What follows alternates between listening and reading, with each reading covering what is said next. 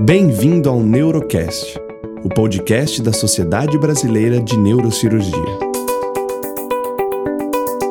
O objetivo do Neurocast SBN é difundir dados, evidências e informações que contribuam para a prática clínica da classe médica, especialmente neurocirurgiões.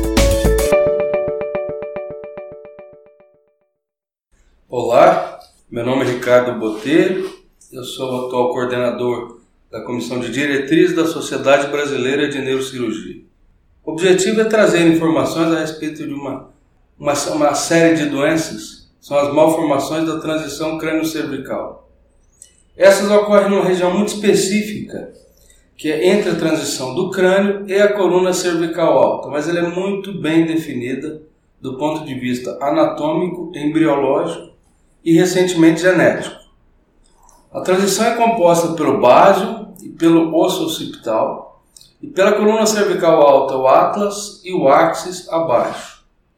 Elas são formadas aproximadamente na terceira semana da gestação, secundários ao desenvolvimento dos últimos somitos cervicais e occipitais. De um modo geral, se formam o básio, o occipital, o atlas e o axis.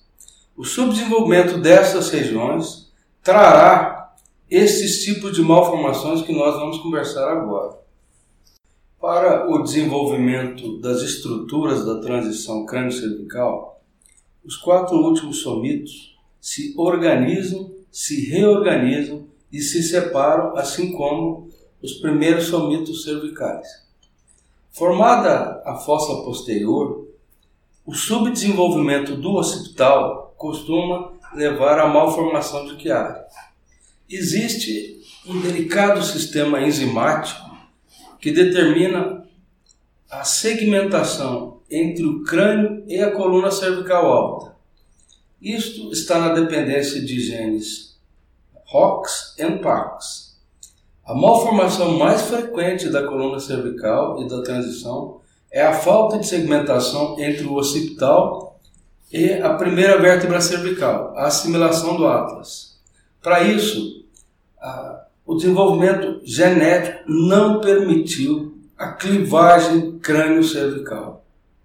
Quando isso ocorre, frequentemente não se forma um sistema ligamentar que estabiliza o crânio e a primeira, a segunda vértebra cervical. E ocorre a invaginação basilar. As malformações do adulto mais frequentemente descritas e de importância clínica são a malformação de Chiari e a malformação da invaginação basilar. A malformação de Chiari se deve a um subdesenvolvimento da fossa posterior. Nesta, as estruturas da fossa posterior estão comprimidas, acotoveladas e, de um modo geral, há uma tendência à herniação das tonsilas cerebelares pelo forame magno, com compressão das estruturas licóricas desta região. Foi muito descrito na literatura a quantidade de herniação da tonsila cerebelar que caracterizaria a herniação de Chiari. Isso já foi descrito como 5 milímetros, 3 milímetros ou mais. A evolução histórica, a partir da identificação da malformação de Chiari zero, mostrou que a variabilidade da herniação da tonsila não é definitiva para o diagnóstico.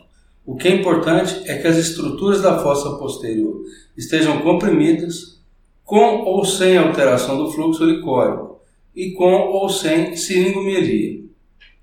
Siringomelia é o acúmulo de líquido ou do líquido céfalo-raquidiano no interior da medula cervical. Isto frequentemente ocorre por um bloqueio ao fluxo licórico no nível do forame magno nessas malformações.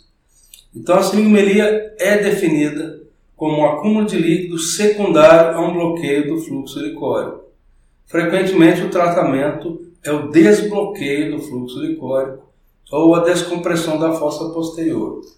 A invaginação basilar, por séculos, foi definida como a insinuação da coluna cervical alta em direção à base do crânio. Esse conceito mudou recentemente. A partir de Atul Goa, que identificou mais claramente que há dois tipos de invaginação basilar.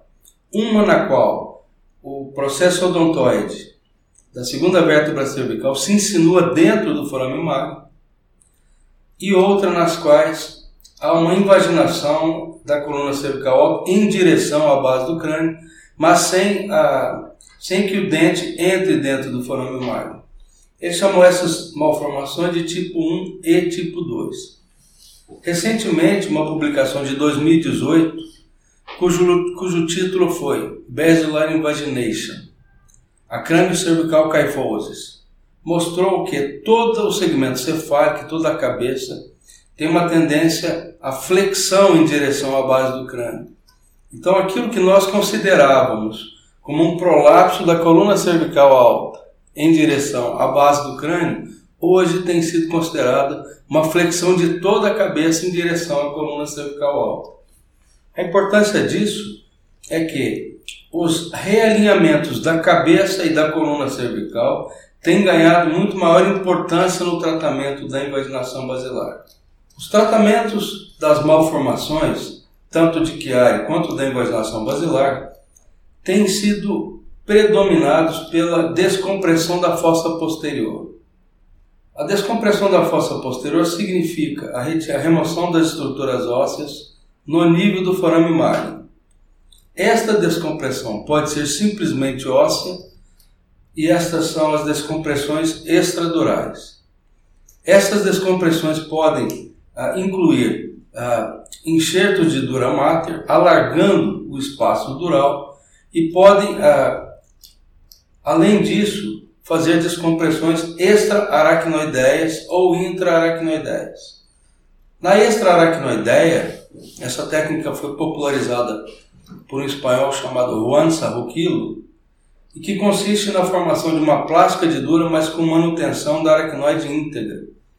Nestas vias, o coxim licórico permanece intacto, protegendo as estruturas da fossa posterior de eventuais herniações em direção caudal e complicações pós-operatórias. As vias intradurais consistem na abertura da, da aracnoide. A via a interaracnoideia consiste na abertura da aracnoide. Abrindo a aracnoide, existe a possibilidade da remoção das tonsilas cerebelares, como auxílio à descompressão da fossa posterior.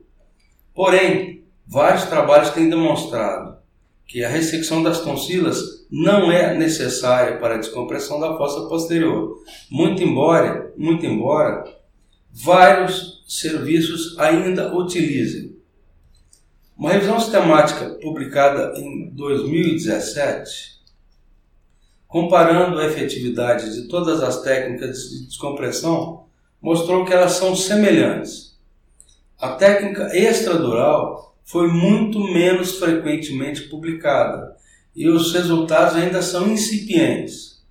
A técnica extraaracnoideia foi a mais frequentemente publicada e a técnica intraaracnoideia com remoção das tonsilas cerebelares foi a segunda mais frequentemente publicada.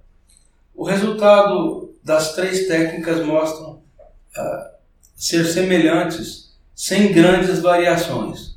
Mas a natureza dos trabalhos sempre foi retrospectiva e melhores trabalhos serão necessários para determinar a maior efetividade destas técnicas. Deste modo, as técnicas de descompressão da fossa posterior são aquelas mais utilizadas nessas abordagens. Elas resolvem a imensa maioria dos casos. Há alguns casos de invaginação basilar em que a compressão ventral ao tronco cerebral é muito intensamente acometido. Nessas, existe a possibilidade da descompressão por via posterior não ser suficiente. Nesses casos, a remoção do processo odontoide por via anterior tem sido preconizada. Esta sempre foi muito dificultada em casos nas quais a migração ou a impressão basilar era muito alta. O uso das abordagens endoscópicas transnasais tem facilitado a remoção do odontoide em casos de odontoide muito alto, porque é, é uma via natural e alta a via transnasal e a endoscopia tem sido extremamente mais utilizada frequentemente nessas vias. Outro tópico muito razoavelmente recente é o realinhamento craniano nos casos instáveis. Também muito recentemente foi descrito que os pacientes com malformação de Chiari e invaginação basilar, que tinham assimilação do arco anterior do atlas, eram instáveis, com a tendência da migração do odontoide em direção superior. Nos casos em que há assimilação do arco anterior do atlas, a tentativa de realinhamento crânio-cervical, estendendo-se a cabeça ou utilizando-se algum tipo de tração, deve ser realizado antes de qualquer tentativa de abordagem via anterior. Em suma, as malformações do adulto hoje são extremamente mais popularizadas. A descompressão da fossa posterior é a técnica de escolha. As abordagens extradurais, embora progressivamente estudadas, ainda têm uma pequena quantidade de informação para a tomada de decisões. As vias uh, intradurais têm sido as mais utilizadas e há uma tendência a não se remover as concilas cerebelares. As vias anteriores têm sido separadas para os insucessos da descompressão na via posterior. A seringomelia tem sido tratada pela descompressão do fluxo licórico, pelas descompressões da fossa posterior e as vias de derivação das cavidades seringomiecas têm sido relevadas apenas para aqueles casos em que não se consegue descomprimir e restaurar o fluxo licórico. Tem tido cada vez mais a utilização de realinhamentos crânio-cervicais, mas é importante que se diga que eles são apenas utilizáveis nos casos instáveis em que as invaginações basilares serão redutíveis. Nas invaginações não redutíveis, a abordagem continua sendo a descompressão da fossa posterior sem instrumentação. Este tema de malformações da transição crânio-cervical tem sido muito controverso e eventualmente confuso nas últimas décadas. Com o advento da ressonância magnética, ele ganhou maior clareza e tem sido muito melhor definido uh, recentemente existe uma grande quantidade de publicação brasileira de altíssimo nível e que tem norteado grande parte do conhecimento sobre essas malformações que eu recomendo que os senhores procurem. Elas podem nos orientar, inclusive, a formar o pensamento nacional sobre as malformações da transição. Eu espero que isso tenha ah, sido útil no esclarecimento das informações dos senhores à disposição dos senhores. Ricardo Botelho, um grande abraço.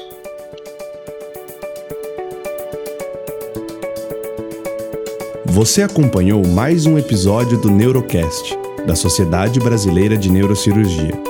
Obrigado por sua participação e não perca os próximos episódios.